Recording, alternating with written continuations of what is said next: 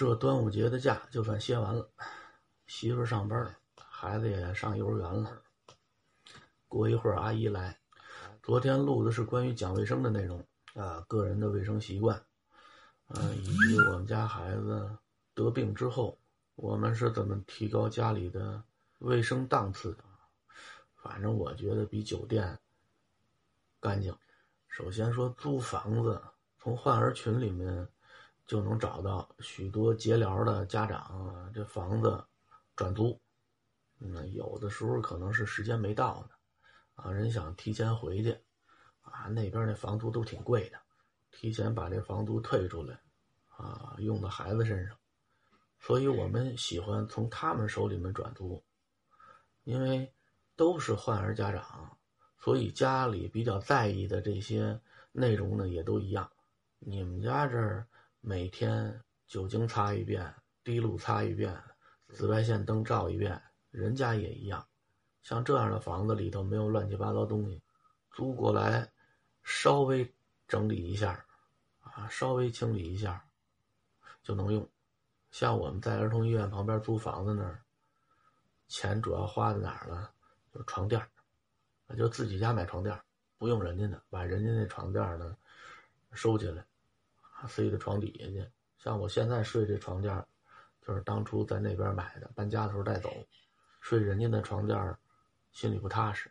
再有呢，就是专门请人，专业的清理空调，那不光是洗的事儿，还得用那种高温蒸汽，整个给空调消毒消一遍。再有就是专门给什么沙发、皮具做清洁、做保养的那些人请过来，把家里的沙发清理了。那玩意儿你没法再买一个啊！走的时候扔了也心疼。人家那沙发也不错，整个清理一遍。像我们家，我媳妇专门买了一个手提式的除螨仪，床单啊、被罩啊、沙发呀，定期拿那除螨仪。走一遍，除螨仪下面带这个紫外线灯的啊，连杀菌，呃，带除螨，还弄了一个啊，就往外喷高温蒸汽的那个拖把，拿这拖把把整个房间的墙壁都烫一遍，估计有螨虫也都蒸熟了。反正不甭管怎么说吧，啊，只要他还能想到的都置办了。再有就是消毒碗柜。我一直认为那东西就是多余，占地方。以前以前我媳妇家里有一个，这回孩子一得病，他妈直接又买了一个，还专门买了一个冰箱。我说他媳妇又买一模一样的。我说人家这租的房子里不是有冰箱吗？说他那冰箱清不出来了，里头那病菌什么的，我担心。啊，咱再买一个。走的时候搁的那个家长群里，咱也给他卖了。说实在的，我们家搬家的时候，就卖这些用了没俩月的什么冰箱啊、消毒碗柜呀，真挺心疼的。可是后来呢，就琢磨过味儿来了，啊，这人一想明白了，就不觉得心疼了。这孩子得病，你看病花不花钱？这一针三千，你打不打？有时候因为他年龄小，这么大的一瓶子针剂，就打三分之一。剩下就到了就扔了，你这三千块钱其实只有一千块钱用在你身体里头，那你能怎么着啊？这一小冰箱才多少钱？一千块钱，比那一针便宜多了。好歹你能用几个月，你就把购买这些东西的钱看看作是给孩子治疗的费用，啊，当成买药的钱，啊，当成做骨穿的钱，你就想开了。毕竟这东西你卖完二手的，还能多少回来点钱？你卖给那些需要他的那些患儿家长，你这还积德行了善了，你还把这个资金回笼了。这么一想，你就不觉得心疼了。你要因为没有买这些东西，让孩子的病情加重了，那就不是几千块钱可以解决的事了，啊，那几十万上百万，也是他。等那时候。孩子受罪，你花钱，你的内心还要受到谴责。你要这么看起来，你花钱买这些东西，不光不赔钱，你还是占便宜了。消毒碗柜买了一个中号的，啊，有一米高的那种，分两层，上面放的都是勺、筷子、铲子什么的，包括菜刀、案板、擀面杖，只要是沾食品、沾嘴的东西，都塞在这里面。什么的，下面都戳的是碗啊，呃，盘子什么的。就这个消毒碗柜也不是给孩子用的，是给我们俩用的。孩子单门买了一个消毒碗柜，你说是箱子呢更合适啊？就这么大一个，啊，专门放孩子的勺啊、碗啊，大人小孩的这些餐具必须要分开。这大夫说的，其实我觉得就有点过了，但是这时候千万不能说，只要说了那就点了火药桶了。为了孩子康复，所有的消费。都是应该的，包括我前两天我媳妇儿归着屋子，刚扔了一个放刀的架子，插电的，你见过吗？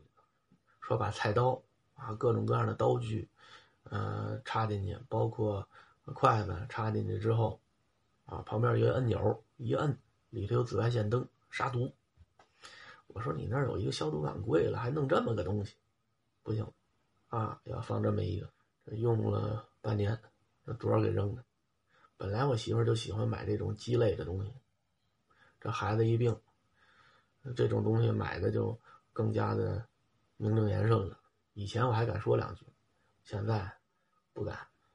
就我们这么千防万防着，这孩子还三天两头感冒流鼻涕呢。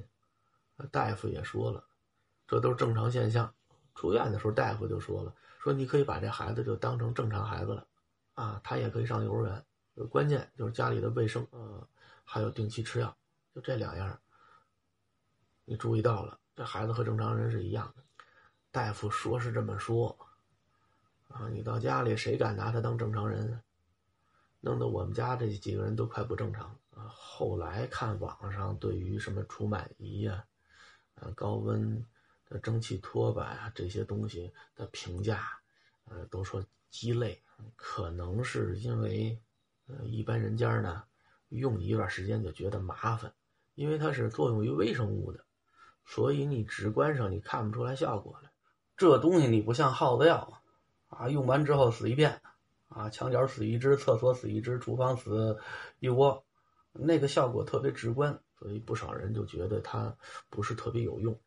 但是甭管有用没用，我们家用，啊，定期。就把那个东西拿出来，我媳妇让我把这个床啊、呃被子呀、枕头啊、沙发呀都走一遍，那真是特别细致。每次我们俩出门带孩子去医院看病的时候，就把这紫外线灯啊，嗯打开，嗯这外屋有一个，是里屋有一个，一个长的，一个短的。一般我们出门的时候，把时间都调到六十分钟。出门看病，怎么也得在外头待一个小时。回来的时候，一个人先跑回来，然后把这个门窗啊都打开，把里面的味儿散了。因为空气啊经过紫外线照射之后，它会产生臭氧，那股子味儿啊。虽然说它不是真正意义上那个臭，但是真是难闻，比榴莲那味儿稍微好闻点有限。这味道呢，在那个消毒碗柜里也能闻见。电焊的时候也能闻见，反正都是臭氧那个味儿。据说臭氧它也杀毒，它不光杀毒，我觉得对人也有一定的毒害。今天在抖音上我还下载了一段，就是关于臭氧的腐蚀性的这么一段视频啊。我下载下来主要是为了上课的时候让学生看，就看人家拿这个针管吸了一针管的臭氧，喷到了。橡胶手套，眼看着这橡胶手套就破了，就说明它的腐蚀性特别大，所以每次都是我先跑回去，把门窗打开，啊，让这个空气流动，把这个味儿放出去，过一会儿再让孩子进去。为什么说紫外线灯人家给你设置几个时间模式啊？这就根据你们家的情况设定的。说有的时候我不是出门之后开这个杀毒灯。我可能就是，呃，小房间，我给他杀个十几分钟就可以了，啊，着急，我还要用这房子。你如果这个时间开的时间长了，你这人老得在外头等着。像我就无所谓了，不就是紫外线灯照一下吗？你又不是长时间照，啊，不至于说是引发什么皮肤癌呀，这个病那个病啊。毕竟不是 X 光，你要在意点呢，披个衣服进去，别让它照着你皮肤。不介意就是手脚快点啊，进屋啪一摁给它关上。但如果说你有一个十五分钟这一档，那就无所谓了，时间短，等它灭了之后你再进去。像我们家儿子在化疗的时候，每天这病房都要用紫外线灯照一遍，特别寸。我们家孩子住院的时候正赶上疫情，医院里控制的特别严格，消毒的也特别的严格。啊，那段时间好像早上消一遍毒，下午消一遍毒。紫外线灯开开的时候，这帮孩子就都出来，坐在门口这个楼道里面一排小椅子，啊，那里面。紫外线灯就开开了，然后把门一关。可是有的时候孩子刚做完骨穿，他没法坐着，就只能在床上躺着，然后呢外头盖一个单子，反正他那床上周围都有这栏杆，就等于把被子搭在这栏杆上，那个光照不进来啊。孩子在里头杀毒，别的小朋友出去，啊，那个时候孩子就给打电话。我说干嘛呢？正杀毒呢，我在被子里呢，啊，有时候视频能看见，那护士阿姨不让往外头看，啊，盖的严实，没办法，现在就好多了，啊，现在，呃，强化疗阶段，呃，过去得有多半年了，家里好多繁琐的消毒程序就都停了，像什么进门，呃，把这个脚在，呃，消毒毛巾上蘸一蘸啊，啊，像。每天把桌椅板凳都拿，呃，酒精擦一遍，呃，滴露擦一遍，啊，上完厕所然后再拿这个滴露涮一遍，像这样的流程就没有了。但是，进门换衣服，进门洗手，啊，拿消毒液洗手，还有每天擦地，啊，这都跟阿姨打好招呼了，这还都必须要做到。反正家里的卫生状况改善了。无论是家里有没有孩子，对于正常生活来说呢，都是一个非常好的环境。就在家里待着，这工伤的程序呢没走呢。虽然人家答应了，可以预见这个月的工资呢到手呢又不会太多，所以嗯，该卖东西咱还得卖着。可能你们也看出来了，我要卖呢，我就卖这个叫什么？雪莱特，呃，紫外线灯，啊，查了一下，他给的回扣不是最多的，卖一个呢，好像是给个八块钱，有别的，有别的那个灯，啊，卖一个能有几十块钱的收入，我估计，即便我在视频里大张旗鼓的给他做宣传，也不会有太多的人愿意买的。所以呢，我就把我们家用过的，对它的质量啊、性能啊有一定了解啊，这个我往外卖呢，嗯，心里踏实点。这紫外线灯啊，光的颜色不一样，有的呢发蓝，有的发紫，有的发白，但是它的杀菌效果是一样的。反正使这东西呢，就注意，尽量不要让这个灯光啊，嗯，长时间的照射你。这个对人体的伤害挺大的，你看那些宇航员在外太空的时候，那紫外线的强度比这可高，啊，人家那个太空服上眼睛这透明的地方，你很少能看见里面的人长什么样，它是有颜色的，就是为了降低紫外线。有的朋友说不对啊，我看广告上，你看那个宇航服里头那人那脸长什么模样，咱都能看得见。那不做广告呢吗？广告的时候怎么也得露个脸儿啊！啊，再说了，谁做广告花那么大投入，真把人发射到外太空，呃，拍这广告去？火箭的燃料，那花得起那钱吗？这人体是无法在外太空啊，直接接受紫外线的照射的，哪怕是瞬间，对人体的伤害也是很大的。虽然这个紫外线灯。它的强度没有外太空的那么强，但是和普通的太阳光里面的紫外线比，那就已经是很强的了。它这个强度必须要达到能杀死这些微生物的地步。记着小时候那些，嗯，科学期刊上写着，啊，说什么太阳光照射的被子、褥子呀，有杀菌的功能，有杀毒的功能，所以就认为这家里这东西在太阳光的暴晒下，啊，这上面这细菌就都没了。后来人家辟谣了，说太阳光的紫外线强度呢，不足以杀死所有的细菌和病毒。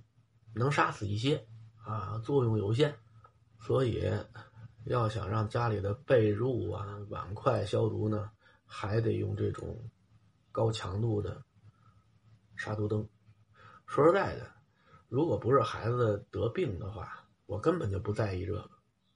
啊，我上回也说了，和那厨子一块儿去泰国芭提雅，在海滩上，啊，让紫外线把后脊梁给晒秃了一层皮。我认为身体好，一扛就过去，哪怕晒秃了一层皮也无所谓。我不赖紫外线，我就赖自己长得不结实。但是随着年龄越来越大，感觉出来，啊，人要正视这种客观现实。